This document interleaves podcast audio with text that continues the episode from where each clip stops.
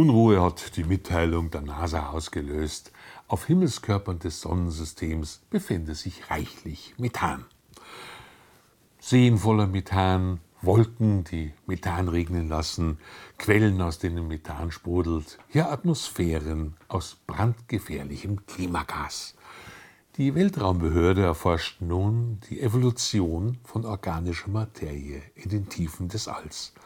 Dadurch darf endlich eine Frage öffentlich thematisiert werden, bei der selbst Nobelpreisträger bisher zum Schweigen verurteilt waren.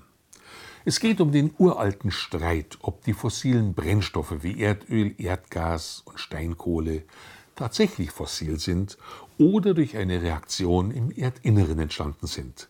Letzteres hatte schon Alexander von Humboldt vertreten oder Dmitri Mendeleev, der Mann mit dem Periodensystem. Natürlich kennen wir alle den Glaubensgrundsatz, Erdöl oder Kohle seien das Resultat abgestorbener Wälder oder versunkener Urmeere, die unter der Last der darauf lagernden Schichten zu Erdöl verflüssigt wurden.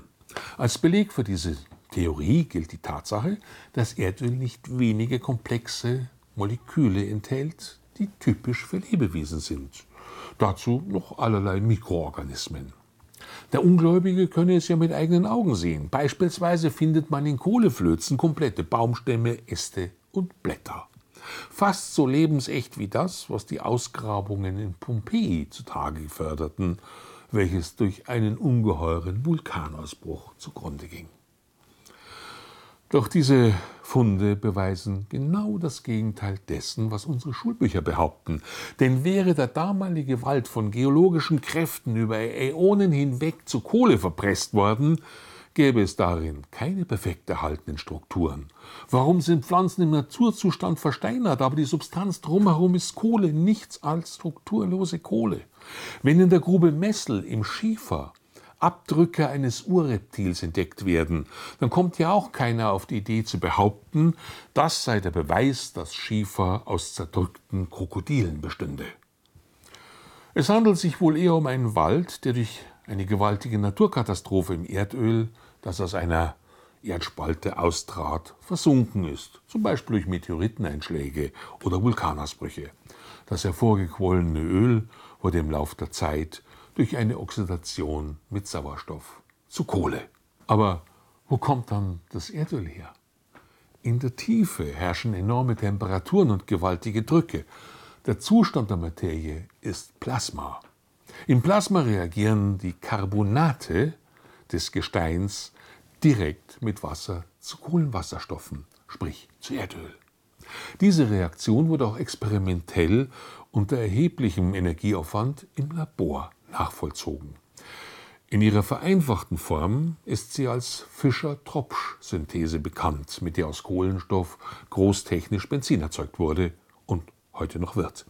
Kürzlich gelang es damit, direkt aus Carbonaten Erdgas in erklecklicher Ausbeute herzustellen.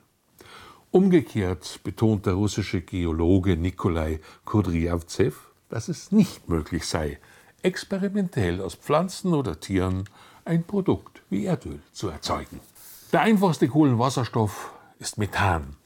Deshalb kommt dieses Gas überall im Untergrund vor, daher auch der Erfolg des Frackings. Durch kleine Ritzen im Gestein, die mit technischen Mitteln geweitet werden, steigt genug Gas an die Oberfläche, sodass sich eine Gewinnung lohnt. Deshalb finden sich am Meeresgrund ungeheure Mengen an Methanhydraten. Deshalb ist Methan in den Permafrostböden eingeschlossen. Es kommt von unten, nicht von oben, wie auch Messungen am Meeresboden gezeigt haben. Wenn das Klimagas schließlich in die Atmosphäre gelangt, wird es in den oberen Schichten durch Hydroxylradikale zersetzt, die die UV-Strahlung der Sonne erzeugt. Die Methanatmosphären von Himmelskörpern zeigen, dass für ihre Entstehung keinerlei Leben erforderlich ist. Das Weltall selbst ist voller Erdöl. Und ganz bestimmt nicht, weil Flugsaurier die Erde in Richtung Pferdekopfnebel verlassen haben, um sich dort bestatten zu lassen. Woher stammen dann die komplexen organischen Substanzen im Erdöl? Ist nichts Besonderes. Derartige Verbindungen findet man sogar in Meteoriten. Zweitens leben in der Tiefe auch Mikroorganismen, die Erdöl als Nahrungsquelle verwerten. Durch sie gerät allerhand Biologisches ins Petroleum, ins Steinöl, wie der lateinische Name besagt. Diese Zusammenhänge waren in der ehemaligen UdSSR wohl bekannt. Vor allem die weißrussischen und ukrainischen Institute entwickelten die Theorien weiter, um die Energieversorgung des Landes zu sichern. Dank dieser Forschung wurde die UdSSR ein wichtiger Exporteur von Erdgas und Erdöl.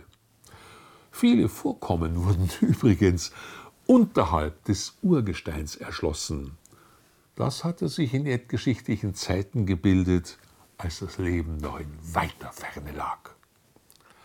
Im Westen wurde das Thema nicht gern öffentlich angesprochen. Einzig der Nobelpreisträger Thomas Gold, ein Astrophysiker, der die schwarzen Löcher vorausberechnet hatte, wagte es, darüber ein Sachbuch zu verfassen mit dem Titel Deep Hot Biosphere. Er leitete übrigens aus dem geogenen Ursprung von Erdöl und Erdgas in der Erdkruste eine frappierende Theorie zur Entstehung des Lebens auf der Erde ab. Doch es sollte dem weltberühmten Genie alle Genialität nichts nützen. Das Buch fand keinerlei öffentliche Beachtung und selbst die Fachwelt fasste es nur mit spitzen Fingern an. Das ist verständlich. Erdöl musste wichtigen politischen Zwecken dienen, einmal als Steuerquell, weil fossile Vorräte logischerweise begrenzt sind und durch Steuern geschont werden müssen. Dann als Druckmittel, wer an einer Energiequelle sitzt, von der alle Welt glaubt, sie versiege alsbald, kann an der Preisschraube drehen. Und nicht zuletzt lassen sich damit Kriege in den Förderländern rechtfertigen. Laut der vielbeachteten Warnung des Club of Rome sind seit dem Jahr 2000 alle Erdölfelder restlos leergebombt. Und nun müssen neue Drohkulisten her, um die bis heute fröhlich sprudelnden Funde nicht zu verlieren.